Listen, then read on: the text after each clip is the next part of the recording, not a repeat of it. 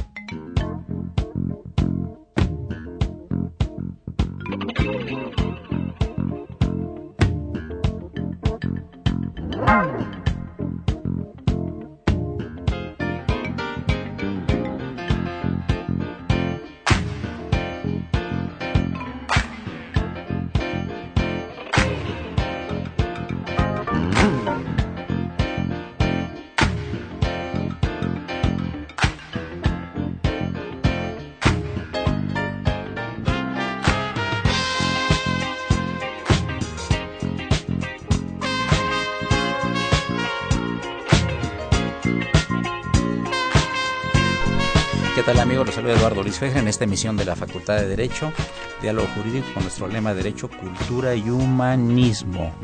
Y por supuesto nos acompaña María González Covarrubias, nuestra conductora alterna. Hola Eduardo, buenas tardes. Y un saludo a nuestro asesor editorial, el maestro Francisco Burgoa y Perea. Padre Cronos, muchas felicidades, qué barbaridad, qué nomás porque, ah, porque viene el señor notario Inés Otto Sobreira a presentar su libro de ley de instituciones de crédito en su onceava edición entonces traes música bonita, o sea que todos los invitados si no traen, no traen este libro y no es onceava edición, no les pones música bonita. Ya nos arreglaremos después. Muy bienvenido, querido maestro Inés Sobreira y Silva, distinguidísimo notario, profesor universitario, eh, autor de muchísimos libros de economía política, de instituciones de crédito que estamos presentando, teoría de la norma jurídica, créditos refaccionarios y de habilitación no avío, el régimen corporativo del capital variable en la sociedad anónima, y autor aproximadamente varias decenas de artículos publicados en diferentes revistas y coordinador nacional en el año 2006 por parte de México en la decimosegunda jornada iberoamericana en Punta del Este, Uruguay. Qué bonito es Punta del Este, ¿verdad? Sí, hermoso, Hermoso. Yo la conocí en, en, este en invierno y es rarísimo en México. Vas a las playas en invierno en México, son una maravilla todo el año. Pero Punta del Este, ahí casi te está eh, nevando, ¿verdad? así es. como muy elitista ese lugar, muy elegante. Así es, así es. Ahí fue. ¿Cómo no me invitaste?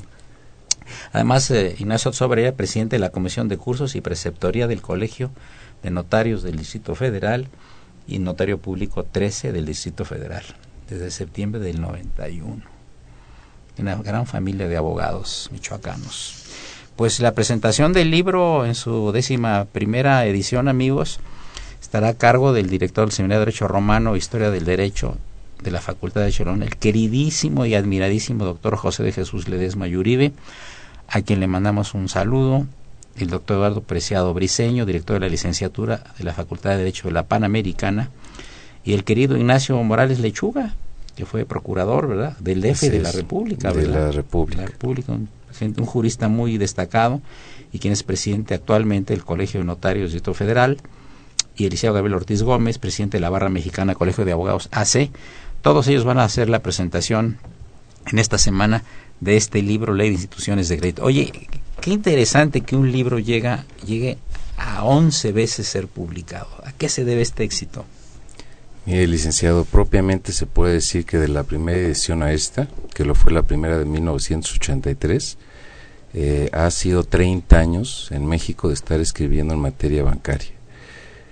Quizás eh, el logro que haya tenido la obra es que va encausado, dirigida a varios sectores, como obviamente son las personas que cursan la materia de derecho bancario en las distintas universidades de México, pero asimismo también para el tema académico, docente, empleados bancarios y funcionarios públicos son aquellos que han tenido más acceso a esta a este trabajo que ha cambiado considerablemente, licenciado.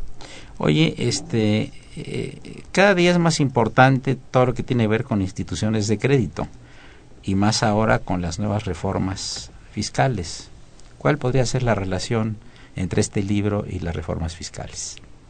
Pues yo creo que mucho, porque en materia económica, obviamente el banquero, que es en quien descansa el Sistema Nacional de Pagos de este país, tiene que ver en un momento dado con todas las operaciones activas y pasivas que son propias de los bancos. Ahora esta nueva ley de recursos de procedencia ilícita, obviamente el banquero es uno de ellos encargado del cuidado y apego a estas nuevas disposiciones que redundarán obviamente en el tema también fiscal.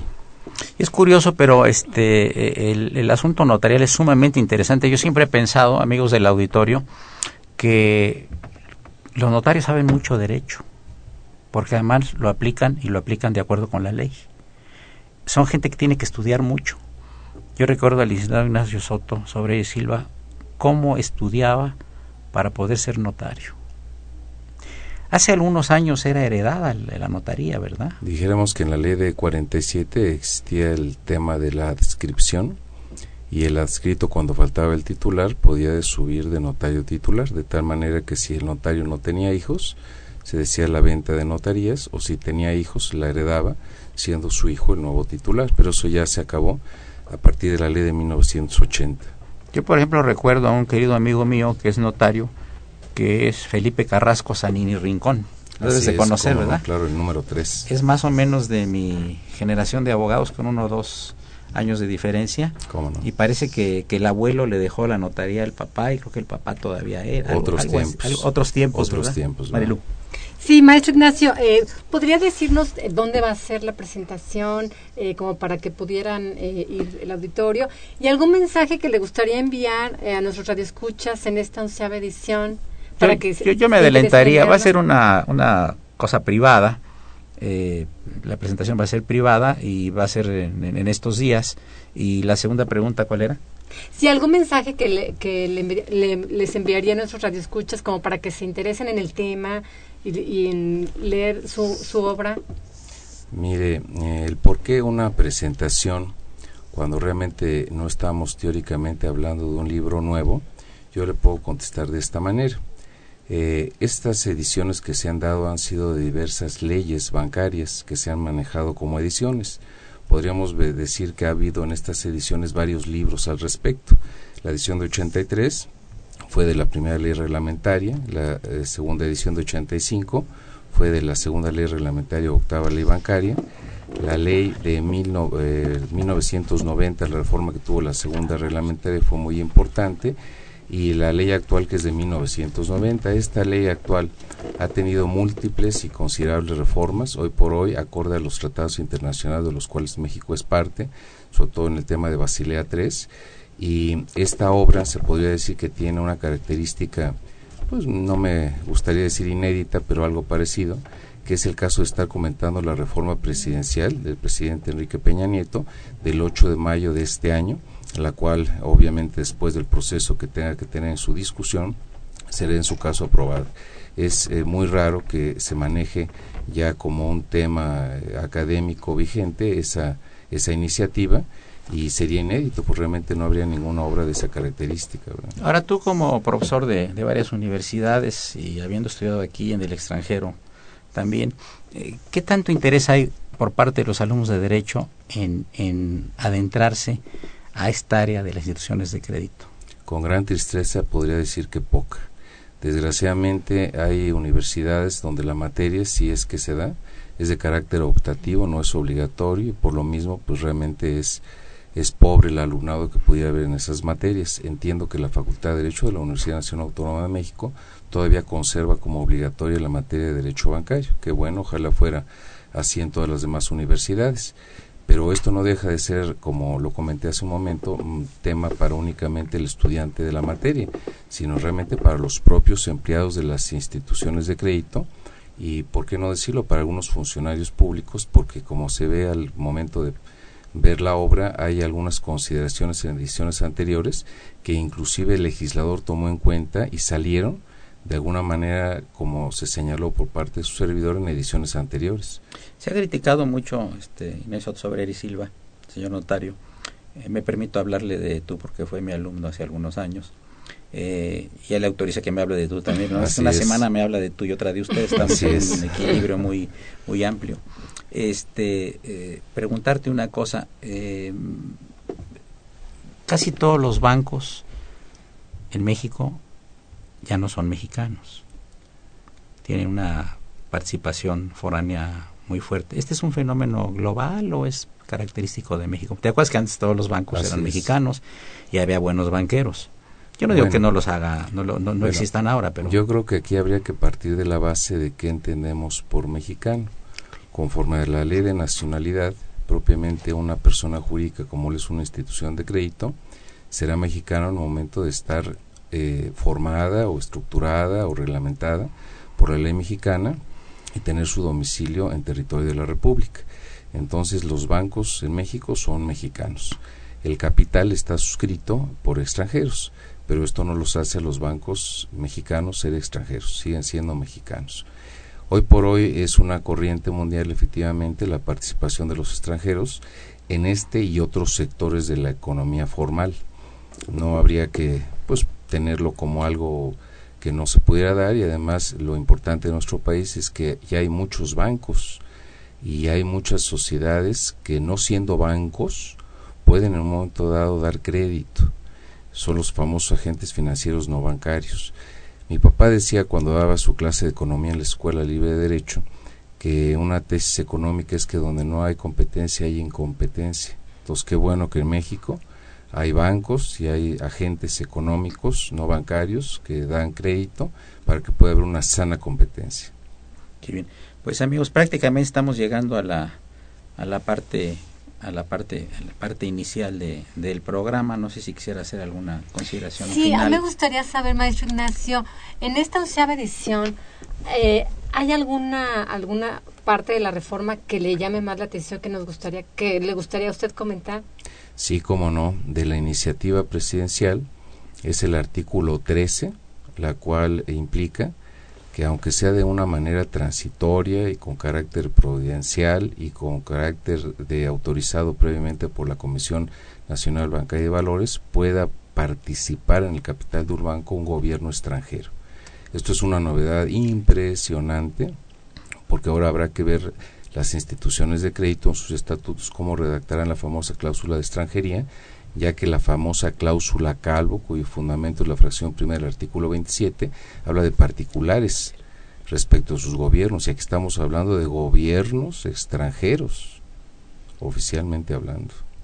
Pues eh, es, es un tema muy interesante, les reiteramos amigos uh, que eh, en esta semana será nuevamente presentado por gente sumamente prominente esta, este, este nuevo título de decir, repetido ya 11 veces, pero obviamente corregido y aumentado, que es la ley de instituciones de crédito a cargo del talentoso, inteligente y brillante notario don Ignacio Soto Sobrera y Silva, acompañado, como les dije anteriormente, de personalidades muy prominentes del mundo jurídico y del mundo bancario que ya fueron señaladas anteriormente.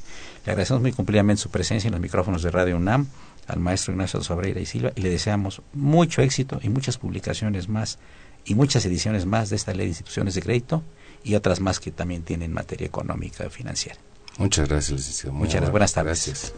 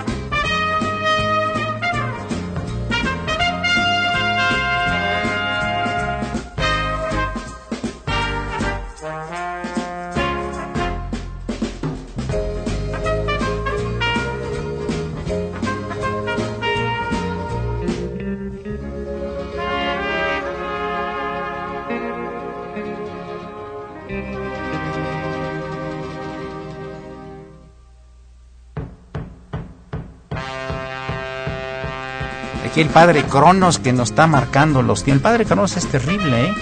Ahora me dijo, van a venir los funcionarios de la facultad. Le digo, sí, tienes que traer buena música, pues si no me corren.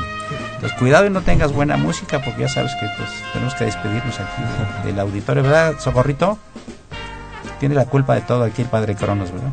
Amigos, pues un grupo muy distinguido de funcionarios de la facultad, a quienes doy la más cordial bienvenida.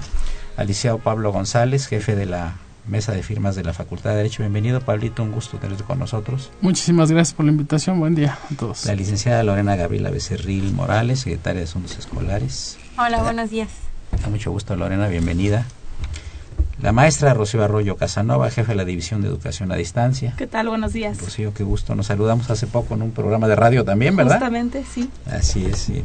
Y el maestro Christopher Pastrana, asesor de la Escuela Académica, y por supuesto ya es cliente aquí de Radio UNAM, ya ha estado aquí con nosotros anteriormente y le damos nuevamente la bienvenida. Muchísimas gracias. Y al liceo Julio César Andrade Sánchez, secretario de Asuntos Estudiantiles y Culturales y Deportivos, culturales y deportivos, y tanta ahí, ¿verdad? Así es. culturales y deportivos. Y por supuesto la Conducción Alterna de Marilu González Corres. Aquí tienen ustedes parte de la estructura, amigos del auditorio de la, de la Facultad de Derecho. Yo quería abrir el fuego con Rocío para preguntarle qué tal la división de educación a distancia, qué es lo que hacen, cuántos alumnos tienen ustedes computados, más o menos, en qué estados de la República. Yo conocí el educación a distancia, la está en Tlaxcala.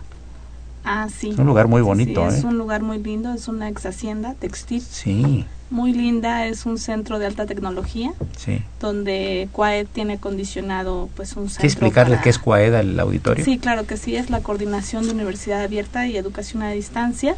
Es la coordinación que aglutina a todos los sistemas UAYED, que es el sistema de Universidad Abierta y Educación a Distancia en la universidad. Y bueno, pues nosotros formamos parte de ese sistema.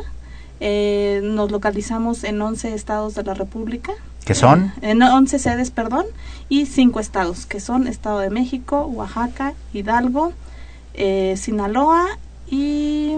Ay, me falta Estado. Estado, eh, Tlaxcala, justamente. Y Tlaxcala, que es el que yo conocí. Sí, es el que conoció. Hace poquito fuimos a Oaxaca Sí. y a, también a la Huasteca Hidalguense, a San Felipe Orizatlán, que está a 45 minutos de... de ¿Pachuca? no, no, no, de, ay, ¿cómo se llama este sitio? Bueno, es un sitio que está en la Huasteca Hidalguense. Porque yo de soy de la Huasteca llegan- veracruzana, ¿eh? Ah, pues está, Cuidado. está muy cerca, nada más que se me. Huejutla, Huejutla. Qué bueno que ya llegó la civilización por allá, porque hacía tiempo que Pues no me ah, llega la UNAM, que es algo muy a importante, sí, ¿no? claro. que, que nosotros estemos ahí. Ajá, perfecto. Oye, y este, em, eh, ¿cuál, ¿cuál es el mecanismo, por ejemplo? Yo soy un, terminé mi preparatoria en Tlaxcala y quiero hacerme licenciado en Derecho. ¿Tienes que inscribirse en línea? Se tienen, bueno, primero tienen que atender la, la convocatoria general y bueno, ya una vez que pasan todos los filtros, eh, ya pueden hacer su inscripción en línea y hacer todos los mecanismos si escogen la modalidad a distancia, ya se pueden hacer toda su inscripción en línea. Y, el, y les dan trabajos los, eh, los, este, y los profesores dónde están físicamente. Funcionamos de esta manera. Contamos con una plataforma educativa que está eh, programada en Moodle, que es la que utilizamos. Tenemos al- 322 asesores que se encuentran localizados, bueno, la- en su mayoría están aquí en la Ciudad de México. Tenemos algunos que están en Washington. Y bueno, em, trabajamos em, de manera que están desarrolladas ya el plan de estudios en la plataforma y em, los asesores, se- justo son asesores en línea, revisan el trabajo que van desarrollando los alumnos conforme a un calendario establecido ya en la plataforma. Y ya cuando terminan sus estudios en línea, ya pueden recibirse, pero eh, la, la recepción es este eh, presencial, ¿verdad? Es presencial, mire, al momento tenemos un alto rezago, es una modalidad incipiente. Por ejemplo, si comparamos al SUA que tiene 40 años con distancia que tenemos tan solo 6, tenemos al momento 85 egresados, eh, de los cuales a septiembre de este año teníamos 9 titulados. Esperamos acrecentar, incrementar el Es un número. avance. Es un avance y bueno, todos en su mayoría se han titulado por diplomados con opción a titulación en línea. Entonces, eh, con algunos que están interesados en titularse vía tesis, pretendemos que sea, por ejemplo, con un alumno de Oaxaca, pretendemos que sea a distancia. y ver cómo se hace este tipo de, de, modalidad, ¿no? A distancia, que el alumno esté allá y los asesores estén evaluando su trabajo que presente como tesis desde aquí. Excelente, Marilu. Claro, amigos, queremos recordarles nuestros teléfonos en cabina 55 36 89 89 y Lada sin costo 01800 50 52 688. Yo quería preguntarte, Lorena, eh, bueno, tú eres eh, secretaria de Asuntos Escolares de la Facultad de Derecho. Eh, entre las funciones que tú desempeñas, ¿qué asuntos puedes, resolver, puedes resolverle a los alumnos que pudieras señalarles? Bueno, pues los trámites que se realizan en la Secretaría de Asuntos Escolares son varios y para, para una diversidad de trámites como podría ser un alumno que, quiere, que ya es egresado de la facultad pero quiere presentar una maestría en el extranjero, lo más común es que va a solicitar con nosotros un certificado, incluso que se llenen algunos formularios. Ah, y el alumno que todavía está cursando en la carrera puede solicitar constancia de estudios, certificado parcial incluso para trabajos, la constancia que va dirigida a profesiones para que se les emita la carta de pasante. Eh, realmente hay una gran variedad de trámites que pueden hacer ahí. No sé ahorita lo que podríamos platicar o sugerirles. Pueden, eh, tenemos ya nuestras redes sociales aprovechando la tecnología para que podamos estar en contacto con ellos.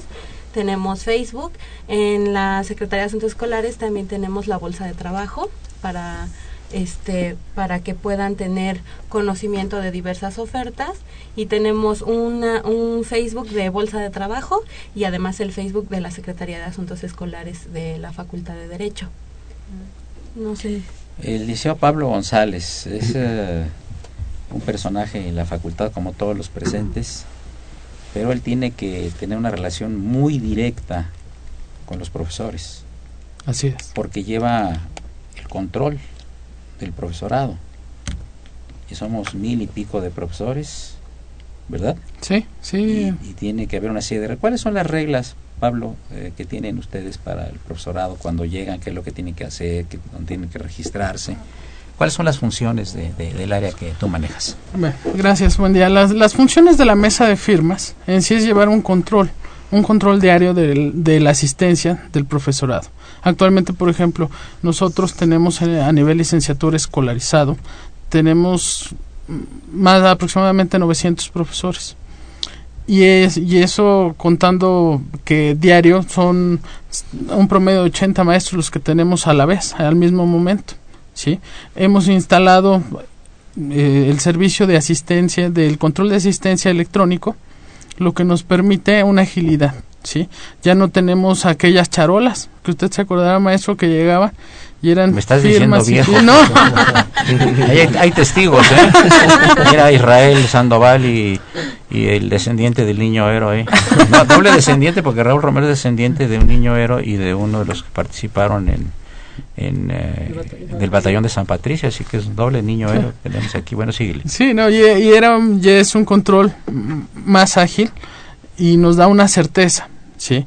Y principalmente tenemos ahí eh, la atención a todos los maestros. Es un área que, que hemos ido recuperando, que es ya nada más es exclusiva de maestros. Yo comentaba con algunos compañeros que yo nunca la conocí cuando era alumno.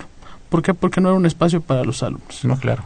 ¿Sí? Y entonces eso es lo que hemos tratado de recuperar, que sea exclusivamente para los maestros, que los maestros si tienen que alguna lectura, sentarse a platicar con algún otro maestro, tenga un espacio digno para ellos. Computadoras también. Sí, las, las computadoras es de reciente que nos permite que el maestro prepare su clase, porque ya con la, con la utilización de nuevas tecnologías, ya los maestros piden la presentación, realizan la presentación de su clase diario, ¿sí? O cada tercer día o cada dos días, depende de, del horario que les toque. Hay maestros que llegan a las seis, seis y media de la mañana, ¿verdad? Sí, sí, hay maestros... Clase a las siete. Hay maestros que llegan antes de las seis.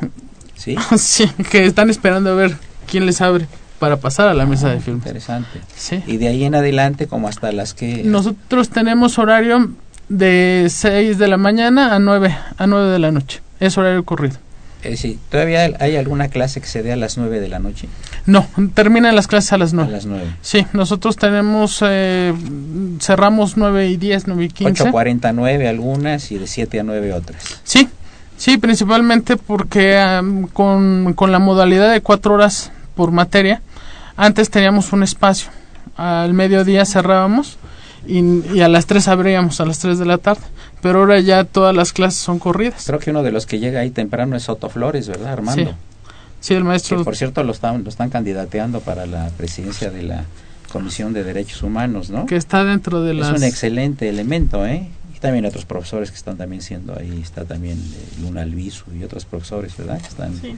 Miguel La Ángel Borja. Miguel Ángel, Sí. Borja. Borja y varias La gentes. doctora Perla Gómez Gallardo y el doctor Armando. Pues tenemos un grupo de muy prominentes abogados que son pues candidatos a tener la presidencia de la Comisión de Derechos Humanos, ¿no?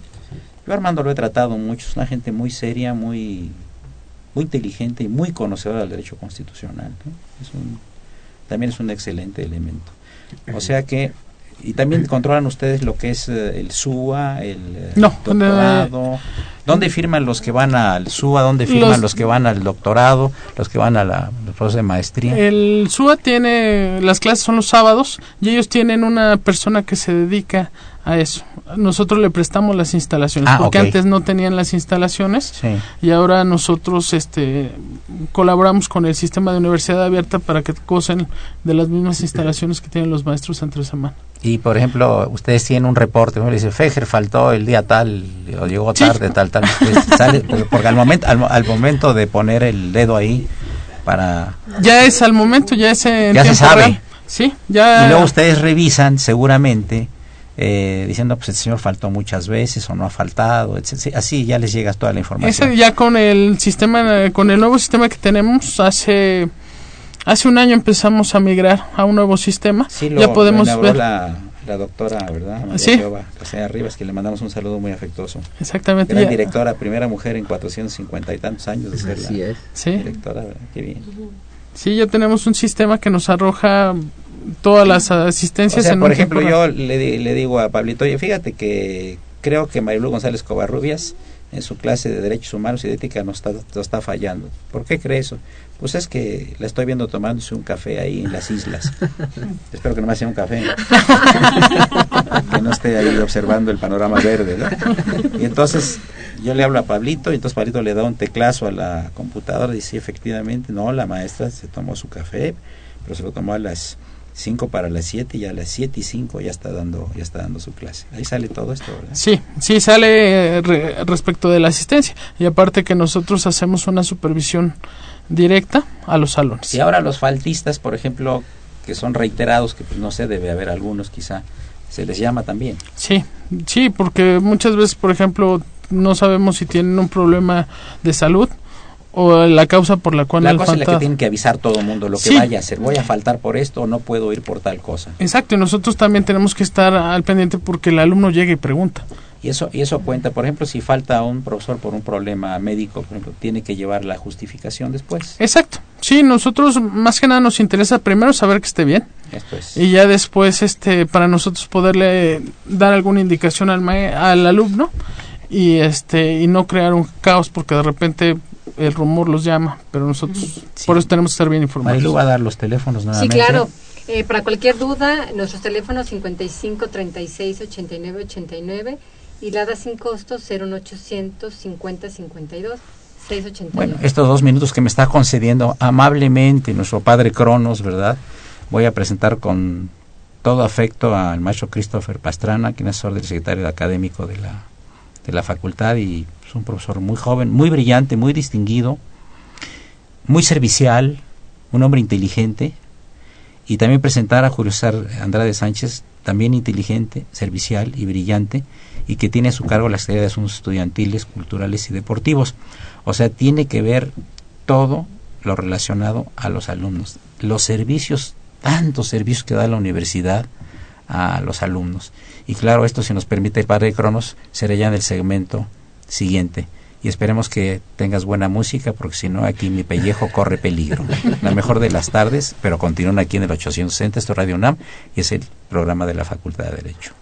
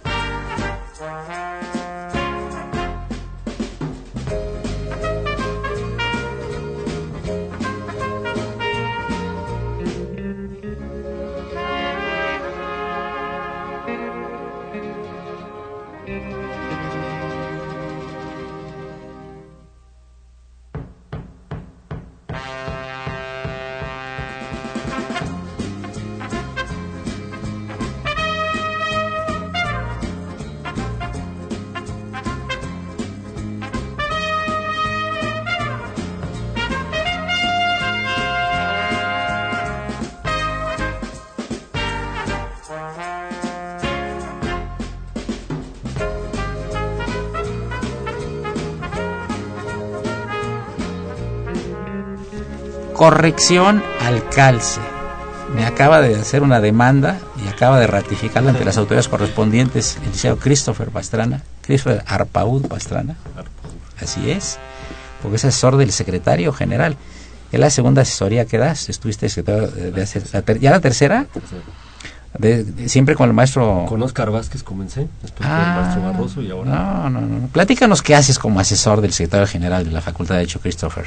Eh, pues la verdad es que también es una eh, diversidad de actividades las que llevamos ahí en la Secretaría General. Pues, es un trabajo muy entretenido, muy rico, interesante. No te aburres, ¿verdad? Para nada. No, lo- de lo que menos tiempo hay es de aburrirse ahí. Sí, claro. Puede pasar de todos Yo menos, menos aburrirse. Yo lo sé. Pues en, en realidad eh, estamos en contacto con, con- con todas las áreas que de, de los que están ahorita aquí acompañándonos en la mesa, con Lorena de, de escolares, con la mesa de firmas con Pablo, con Julio César en estudiantiles, eh, con la Secretaría Académica. Entonces, digamos que andamos metiendo la nariz en todo.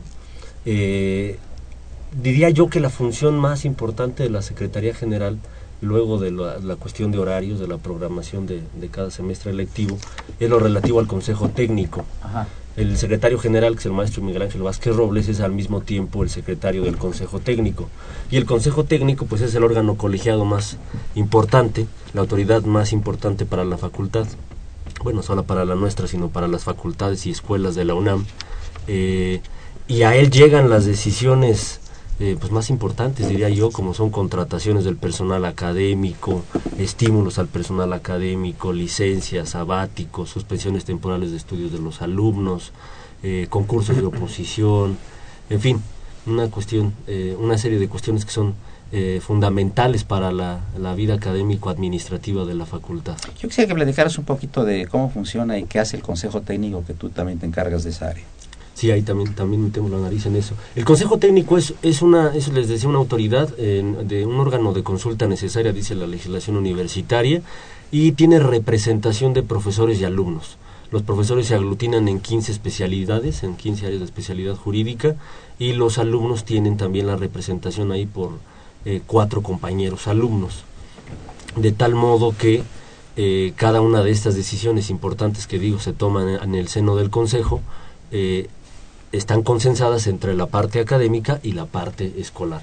Contrataciones, licencias del personal académico, sabáticos, los estímulos que se les dan cuando se ratifican los concursos de oposición, cuando se recurren los resultados de los concursos de oposición, este, cuestiones de transparencia, cuestiones que a lo mejor son más ya de, de, la, de la vida diaria de la facultad, como ponerle un nombre a un aula o la designación de un director de un seminario, eh, a propuesta de la directora, en fin, cuestiones de, de, muy diversa índole.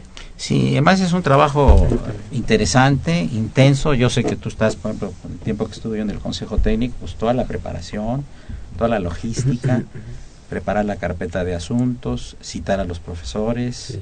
todo esto, ¿verdad? Y luego Así ver es. las resoluciones. El antes y el después, claro. Levantar las actas, en El fin, todo eso. Es un trabajo muy interesante. Sí, Marilu. Sí, yo quería preguntarte, eh, Julio César, Claro, eh, con gusto. en tu calidad de secretario de Asuntos Estudiantiles, Culturales, Deportivos, Así es. ¿cuáles son las actividades de tu área y qué mensaje te gustaría enviarle a los alumnos para que se acerquen, digamos, a tu área? Claro, muchas gracias, Marilu. Mira, la- las actividades que llevamos ahí en la Secretaría son, son muy variadas. Desde la Secretaría tiene a su cargo la mayoría de los auditorios de la Facultad de Derecho. Estos son 13 auditorios con los que cuenta la Facultad de Derecho y nosotros tenemos a nuestro cargo eh, 10 de ellos, los más, eh, de los más grandes y los que tienen más capacidad.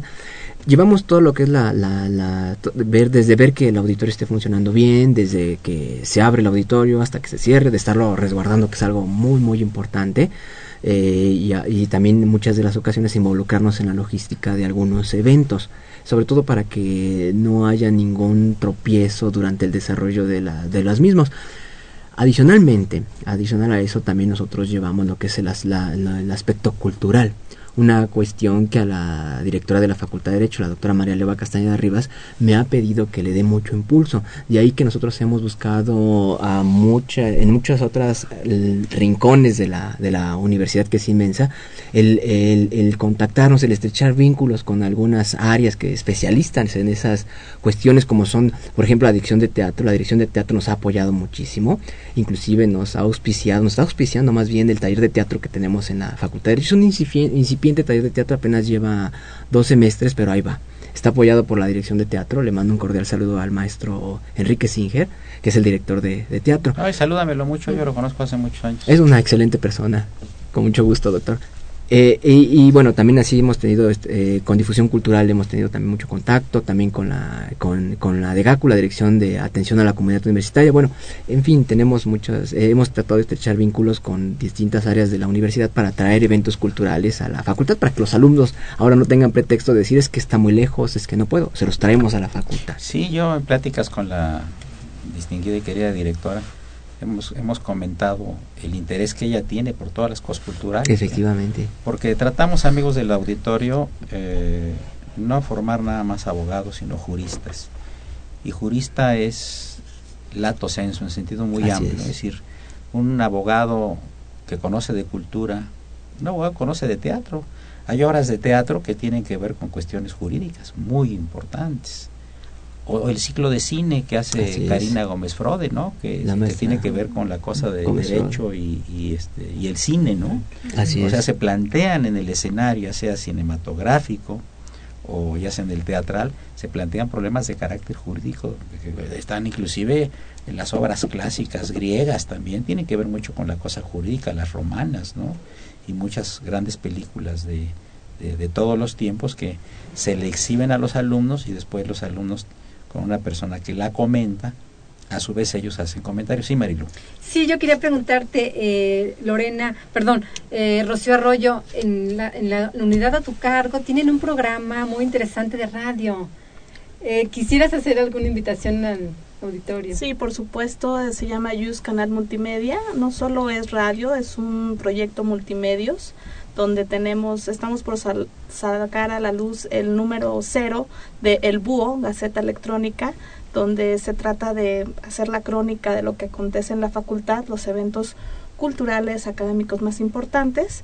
También contamos con la revista Amicus Curiae, que está, es una revista indexada y que bueno, estamos también por lanzar la tercera época. Y bueno, el proyecto más importante ahorita es el de radio. Contamos con una cabina muy linda, no tan linda como esta, pero sí también muy, bien bonita. acondicionada. Sí. Y donde, bueno, ahorita está eh, al aire, bueno, no al aire, está llevándose a cabo la de Amigos con Derecho, que es del secretario académico, del doctor Carlos Reyes. Y bueno, nosotros también queremos impulsar, yo los invito y lo veníamos platicando con Lorena y con Pablo que hicieran una programación para orientar a los alumnos sobre los trámites escolares, también lo hemos hecho respecto al código de ética y sobre todo con Julio César también para promover los eventos culturales. Entonces es un espacio que también la directora está muy interesada en que pues se promueva porque somos de las pocas facultades que contamos con este tipo de espacios y que bueno están disponibles no solo para los catedráticos sino también para los estudiantes entonces yo los invito a que se acerquen con nosotros y que podamos establecerlos un espacio en la programación Ahora, ¿todos ustedes dan clase? Así Sí. es. Todos dan clase. Sí sí sí Tienen ustedes como promedio, eh, nunca se habla de la edad de las damas, pero entre 25 y 30 años posiblemente. ay por ahí ¿Estás estás muy agradecida? sí mucho No, no representan más de 25 años. Platícanos qué clase das tú, este, por favor. Yo doy dos cada semestre. Christopher. Cada semestre, este, delitos en particular y teoría de la ley penal y del delito. Mi área de especialización es el ¿Te gusta el derecho área penal a ti? Siempre me ha gustado. Julio. César, Imperator. Gracias, doctor. Me- em, yo les doy la clase de acto jurídico y bienes y derechos reales. Mi área de especialidad es el derecho civil. Derecho civil. Pablo. Derecho constitucional. Soy especialista en, en la materia. Qué bien, qué interesante. Yo doy solo al semestre una clase, un curso de Derecho Individual del Trabajo y el siguiente de Colectivo y Procesal del Ah, Trabajo. bonita materia también. Igual me encanta y también cursé la especialidad en Derecho bien. Laboral. Rocío. en el posgrado doy filosofía política y en educación a distancia sociología general y jurídica ¿Qué, te, qué, te- qué temas to- tocas en filosofía política? Filosofía política a mí me interesa mucho rescatar los clásicos. Es una materia que, bueno, en primero, en primer lugar, eh, realizo un diagnóstico con los alumnos. Em, el abogado siempre hemos pensado que debe tener una visión pues muy amplia, ¿no? Yo la verdad es que me encuentro con alumnos de maestría que poco han leído a los clásicos y eso pues me asusta un poco. Defínete a los clásicos, ¿te crees a los clásicos? Los clásicos son eh, leemos política de Aristo de Platón y de- Aristóteles. de Platón y Aristóteles. Después hago un salto cuántico de revisar Habermas con Ratzinger sobre dialéctica de la secularización. Después me voy a estudiar, bueno, en el caso de Max Weber, este, tipos de dominación. Y bueno, vamos haciendo un, un recuento así un poco rápido de, Ven también, por ejemplo, a Hans. Kelsen. Kensel no, porque es un autor que ya ellos han leído mucho. Y en, en cambio me voy a autores que ellos casi no han a leído. Marx, a Hegel. Marx, eh, Mark Hegel es más complejo, pero sí también retomamos. Yo les doy una clase de Marx, leemos el Manifiesto Comunista. Eh, le- les doy un texto que casi nadie lee, que es el Artasastra. Se le compara mucho con Maquiavelo, por ejemplo, pero con 13 siglos de diferencia, en donde pues también la visión Qué materia tan oriental, ¿no? interesante, ¿eh? Y bueno, pues los llevo hasta autores como Boaventura de Sousa Santos, Sí. donde hace todo un replanteamiento de la filosofía occidental respecto a qué es el Estado. Oye, ¿y cómo reaccionan los alumnos? Muy bien. Les gusta mucho Les gusta investigar mucho. y todo, ¿verdad? Creo que al principio se meten muchos. El semestre pasado tuve 26 alumnos. Hoy día me quedé con 9 porque pues ya también me hice fama de que dejo muchísimo que leer. Claro. Pero pues para mí es muy importante. Yo creo que el- la formación del jurista, en nuestra misión y visión que, tien- que tenemos en la facultad, pues es formar a ese abogado eh, preparado para para cumplir con estas demandas de la sociedad del conocimiento y donde se debe tener un bagaje muy importante de este conocimiento, sobre todo ante problemas que tenemos hoy día como el desplazamiento forzado de personas o cuestiones que nos ponen en la llaga el Estado de Derecho y que nosotros tenemos que tener gente que pueda responder con filosofía política, con cuestiones eh, eh, desde el ámbito de lo jurídico a resolver este tipo de problemáticas. Parece muy interesante. Pues amigos, llegamos a la penúltima parte del programa. Les recordamos que se encuentran gentes muy distinguidas de, del grupo estructural eh, importante de la, de la Facultad de Derecho. Somos Mailo González Covarrubias y Eduardo Luis Fejer y esperamos es- escucharlos y escucharnos en el segmento próximo que será dentro de dos minutos. Muchas gracias.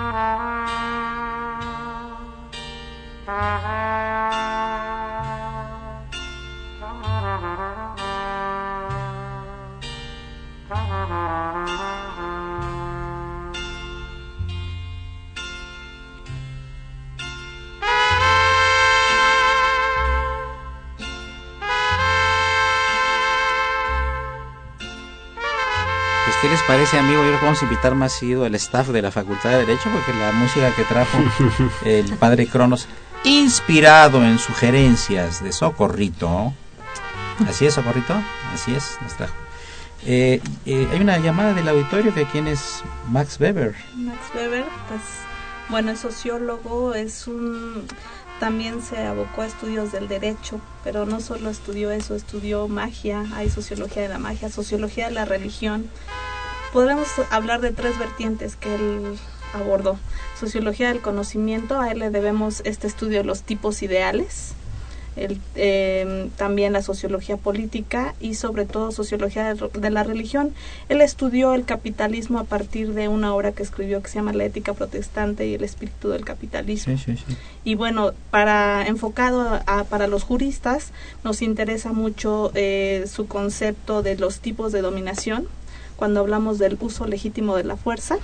En parte se lo debemos a él, a los estudios que él realizó. Y bueno, habla también de los tres tipos de dominación, la carismática, la patrimonial y la tradicional. Son estudios muy interesantes. Que yo ¿Puedes sí, ubicarlo en el tiempo y en el espacio donde nació y de qué? Ay, 1850 y algo. Eh, no murió, tengo de, murió, en el, murió, en el, siglo XX. Sí, sí, sí. 20 o 30, algo así, ¿verdad? Sí, sí, sí. Más Entonces es al final del siglo XIX, principio. Hay un maestro de la facultad muy distinguido, el doctor Jorge Sánchez Ascona. Ah, sí, por supuesto. Que tiene muchos libros sobre sobre Max Weber Ajá, sí. y él fue uno de los sinodales de mi examen profesional ah, junto con el doctor Recasens ah sí no por supuesto que me dirigió la tesis por cierto doctor Recasens Sí, Julio César, yo quisiera tocar otro punto que tiene que ver con tu con el área de tu cargo, claro, que es la parte deportiva. Sí, claro. ¿Qué, ¿Qué, les puedes decir a los alumnos y también si pudieras eh, decirles dónde físicamente te pueden ubicar? Claro, con mucho gusto. Nosotros estamos ubicados en la planta baja del edificio principal, en el corredor que de los salones E. Es fácil ubicar la secretaría porque la doctora, dentro del plan del proyecto de la doctora María Leva Castañeda arriba está la señalización y entonces ya en mi área dice Secretaría de Asuntos Estudiantiles, Culturales y Deportivos, enfrente del elevador, no hay pierde. Eh, eh, ahí tenemos nosotros la, coordinador, la coordinación de actividades deportivas, donde ustedes pueden, eh, pueden eh, sale una convocatoria para que ustedes se inscriban al principio del semestre, para que los alumnos eh, participen en las actividades deportivas que son fútbol, básquetbol, béisbol, eh, voleibol y, y, algunas otras actividades que también tenemos ahí en la Facultad de Derecho. básicamente, la Secretaría está abierta desde las 7 de la mañana y cerramos hasta las 9 de la noche. Está abierta todo el día, pueden acudir ahí, estamos a sus órdenes eh, en, en, en, esos horarios y cualquier duda o comentario, ahí estamos con, con mucho gusto. Christopher, eh, ¿cómo ves la inminente llegada de los juicios orales? Van a ser en materia penal también, ¿verdad? Más adelante. Sí, sí, sí, sí. Nosotros vamos retrasados en el Distrito Federal, ¿eh? ¿Sí? Seguimos atrasados, ahí todavía no se da la implementación. Nos vamos a quejar contra nuestro exalumno, el doctor Mancera. No, al contrario, ya le está dando un fuerte impulso ah, para bueno, que salga en, no esta, quejamos, en esta legislatura. Este, pero desde luego ya hay estados que nos llevan, que nos llevan ventaja. Chihuahua. Chihuahua, Estado, Estado de, de México. México. Nuevo León, este, Baja California. Explícale este, brevemente al auditorio, en pocas palabras, cuál es la diferencia entre un juicio escrito, un juicio oral y la duración aproximada de ambos. Vamos en materia penal, por ejemplo. La, la, verdad es que primero tendríamos que partir de reconocer que no han existido y no van a existir este, procesos puros, o sea, sí, claro, con tener, la tendencia va a tener, 100% de la escritura o 100% claro, de la oralidad. Claro. Ahora, lo que se busca es que en este nuevo proceso sea mayor la inclinación, la tendencia hacia lo oral que hacia lo escrito. Y esto impacta no solamente en cuanto a la economía que se lleva en los procesos de, de, de, la duración, propiamente dicho, sino en la inmediación, que es otro de los principios rectores, que se le da celeridad a los procesos y transparencia para que, bueno, yo creo, creo que todos coincidiríamos en que uno queda más convencido cuando oye, cuando presencia, cuando conoce el desarrollo de un proceso y ante sus ojos se resuelve, que cuando se resuelve todo, pues acá en escrito, en donde el que lo hace sabe lo que dice, sabe por qué lo dice, pero quien lo lee, los gobernados, normalmente pues no entendemos nada, ¿no? No sabemos a qué se refieren. Digo, sí está motivado y fundado, pero con palabras extremadamente rimbombantes, este, que salen de nuestro lenguaje coloquial. Y este, ahora existe obligación por parte de los jueces de explicar las sentencias, es decir, en qué consisten, por qué se llegó a esa determinación. Entonces es un impacto. ¿Y y en materia laboral? En materia laboral el proceso generalmente, bueno, predomina la oralidad. Sí, así es. A diferencia de que, bueno, nosotros tenemos la idea, o como son las salas de juicios orales en materia civil o penal, que hay un espacio en materia laboral. Realmente los espacios físicos son muy reducidos, además de que la, los órganos jurisdiccionales, por lo menos desde mi punto de vista, son muy pocos, las, las relaciones laborales se generan a diario, hay conflictos laborales que surgen a diario como en cualquier materia, Claro. pero en el proceso laboral va a iniciar siempre con una etapa escrita, como lo es la presentación de la demanda, pero se busca que en las audiencias se desahogue todo de una manera hablada, que a eso es a lo que nos referimos a lo oral, por decir, la, el ofrecimiento de pruebas podría dictarse todo, incluso la contestación de la demanda se puede hacer de una manera oral. Este es eh, la ley que, actualmente nos rige desde 1970 está establecida la, la primordialmente oral, es uno de los principios de este derecho laboral y también mismo lo mismo que se busca, ¿no? Que haya esa publicidad, que haya esa manera en que se puedan presenciar las audiencias por quien quiera estar para que cuando el juzgador, en este caso la junta o el tribunal correspondiente vayan a emitir su decisión, estén convencidos de que de todo lo que se sucedió, aunque aquí la parte de eh, la resolución final que vamos a conocer como laudo sí va a ser igualmente escrita. Aquí no hay todavía esa obligación que menciona Christopher respecto a que se tenga que ser explicada, aunque tenga su parte de fundamentación y motivación. Pues como ven amigos del auditorio que estamos llegando ya a la última parte del programa, pues, qué interesante los comentarios de estos jóvenes profesores que además forman parte de la estructura de la eh, de la Facultad de Derecho, todos obviamente bajo la digna dirección de la digna directora, ¿no? de la de nuestra Facultad de Derecho, ¿no? que es una jurista muy destacada, especialista pues en derecho civil, ¿verdad? Así es, Básicamente y también eh, en electoral por cuestiones eh, que, que estuvo como funcionario importante en el durante mucho tiempo en estas áreas, ¿no? Así es. Así es. Así tenemos aquí a, a Christopher Arpaud Pastrana, quien se, se ha interesado por todo lo que tiene que ver con el derecho penal. Pablito González, que nos platicaste que estás interesado en la cuestión Constitucional. constitucional, que es un tema particularmente importante. Nuestra querida Lorena, que se fue por el área del derecho laboral, que es muy interesante. Rocío, que es socióloga, aunque tiene maestría en derecho, que también se ha, ha orientado su vida hacia los aspectos de la filosofía política, filosofía del derecho. Es un artículo sobre la felicidad, no como la que se está, no como el ministerio que está creándose en cierta república de, de, de Sudamérica, ¿no?